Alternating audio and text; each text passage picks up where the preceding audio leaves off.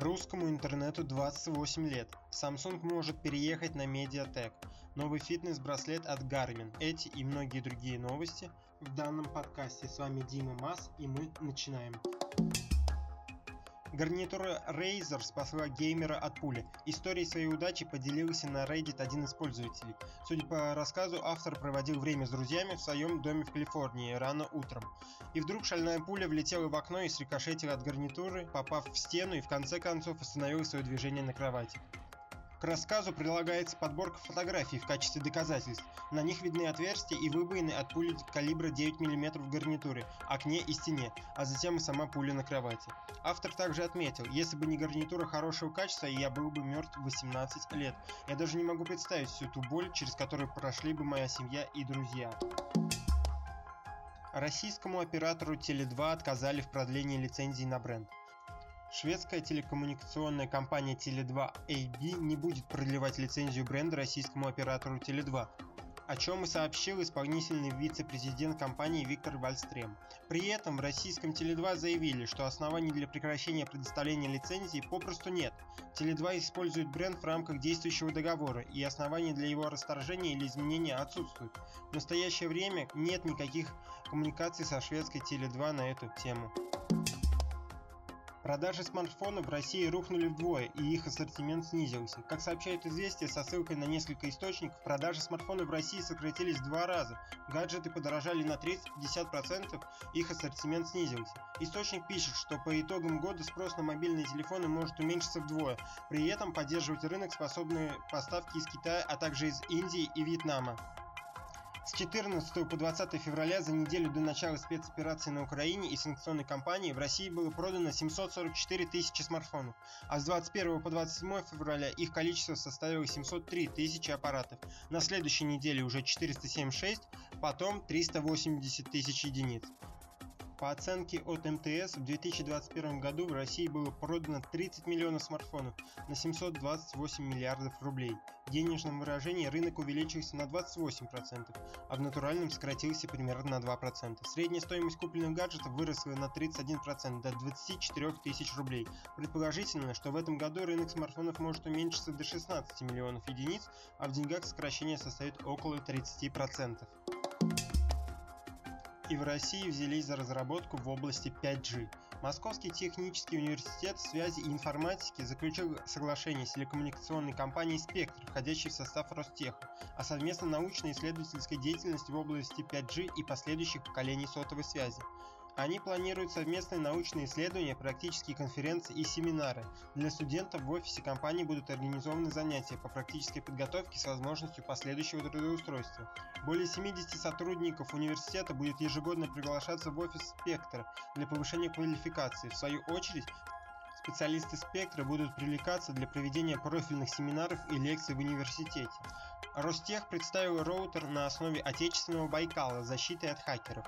Входящий в состав Ростеха холдинг Росэлектроника продемонстрировал на 17-й Всероссийском форуме выставки «Госзаказ» отечественный роутер для создания информационной инфраструктуры, защищенной от хакерских атак. Об этом сообщила пресс-служба Ростеха. Такой роутер с высоким уровнем защиты предназначен для применения в небольших организациях с численностью сотрудников до 50 человек. Как отмечают разработчики, устройство на основе процессора Байкал имеет специальные механизмы для защиты от DOS и DDoS атак, нацеленных на пользователей. Кроме того, роутер оснащен PoE портами, через которые происходит одновременная передача данных и электропитания. Это позволяет развернуть систему видеонаблюдения высокой четкости и организовать доступ к видеоконференц и связи. Анонимус заявляет, теперь мы внутри замка. Хакерская группировка Анонимус, которая ранее взламывала сайты и компьютеры различных российских государственных организаций, сделала новое заявление. Теперь хакеры утверждают, что они взломали систему видеонаблюдения Кремля. Хакеры The Black Rabbit World, которые действуют от имени Anonymous, получили доступ к системе видеонаблюдения Кремля. Мы не остановимся, пока не раскроем все ваши секреты. Вы не сможете нас остановить. Теперь мы внутри замка. Кремль. На видео демонстрируются кадры из разных кабинетов, различные сотрудники, эпизоды заседаний, совещаний, но какой-то особой ценной информации кадры не предоставляют. Garmin выпустили новый фитнес-трекер с монохромным экраном. Семейство умных браслетов Garmin скоро пополнит новая модель под названием Vivo Smart 5. Инсайдеры уже разместили в сети серию пресс-рендеров гаджета, выполненную в строгом дизайне, а также рассказали о его ключевых особенностях, не дожидая презентации. По информации немецкого портала WinFuture, новинка будет представляться в той же ценовой категории, что и актуальная модель, до 129 долларов. При этом Smart Bracelet ждет аппаратный апгрейд по сравнению с предшественником. Его дисплей увеличится на 66%. Сообщается, что компания оснастит устройство OLED-панелью с оттенками серого. Фитнес-браслету приписывают функцию отображения уведомлений при подключении к смартфону, до 7 дней автономной работы и все стандартные возможности для устройств такого класса, включая мониторинг качества сна. Неясно, будет ли браслет иметь рейтинг IP, но по данным источника гаджет будет пригоден для плавания. Samsung может перевести свои флагманы на MediaTek. Компания Samsung может начать оснащать свои топовые смартфоны процессорами MediaTek. Возможно, такое решение связано с тем, что новые процессоры MediaTek по производительности занимают второе место, но первое все так же за процессорами Apple.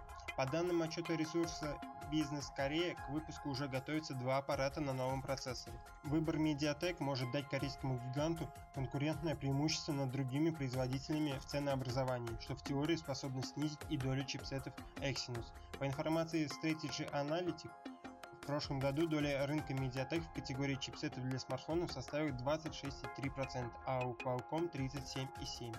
Mediatek регулярно привлекала внимание своими предложениями низкого и среднего ценового диапазона, что позволяло производителям техники снижать итоговую стоимость своих смартфонов.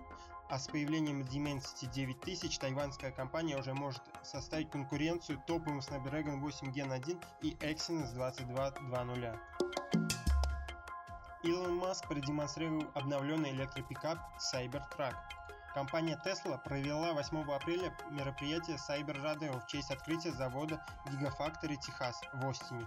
Именно эта фабрика должна стать основной мощностью по производству футуристического электрического пикапа Cybertruck. На мероприятии глава компании Elon Musk показал очередную обновленную версию пикапа, отличающуюся от того, что официально демонстрировалось раньше. Теперь пикап гораздо больше похож на серийный автомобиль. Он обзавелся боковыми зеркалами и огромным стеклоочистителем. Изменилась форма фар и задних фонарей.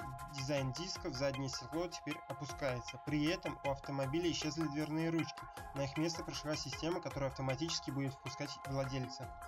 А также Илон Маск раскрыл новые сроки старта продаж долгожданного пикапа. Он извинился за задержки с выпуском Cybertruck, впервые анонсированного еще в 2019 году. Изначально планировалось, что он будет доступен в 2021 году, затем сроки передвинулись на 2022, а теперь Маск пообещал, что продажи начнутся в 2023. Тем временем русскому интернету 28 лет. Днем рождения Рунета считается 7 апреля 1994 года. И в эту пятницу русскому сегменту интернета исполнилось 28 лет. В честь такого знаменательного события заместитель председателя правительства Дмитрий Чернышенко поздравил представителей IT-индустрии и всех пользователей с Днем Рунета, а также привел интересную статистику. Как отметил Чернышенко, по итогам 2021 года ежемесячная аудитория Рунета превысила 100 миллионов человек. Это более 80% населения страны. Около 90% пользователей интернета заходят сеть каждый день, а среди молодых россиян в возрасте от 12 до 24 лет этот показатель приблизился к 95%. Количество доменных имен, зарегистрированных в зоне .ru, составляет более 5 миллионов, а в зоне .rf более 670 тысяч доменов. И на этой интереснейшей новости мы завершаем подкаст. За микрофоном был Дима Мас и напоминаю, что вы можете подписаться на подкаст в Яндекс Подкастах, ведь это поможет в продвижении. Всем до следующей недели.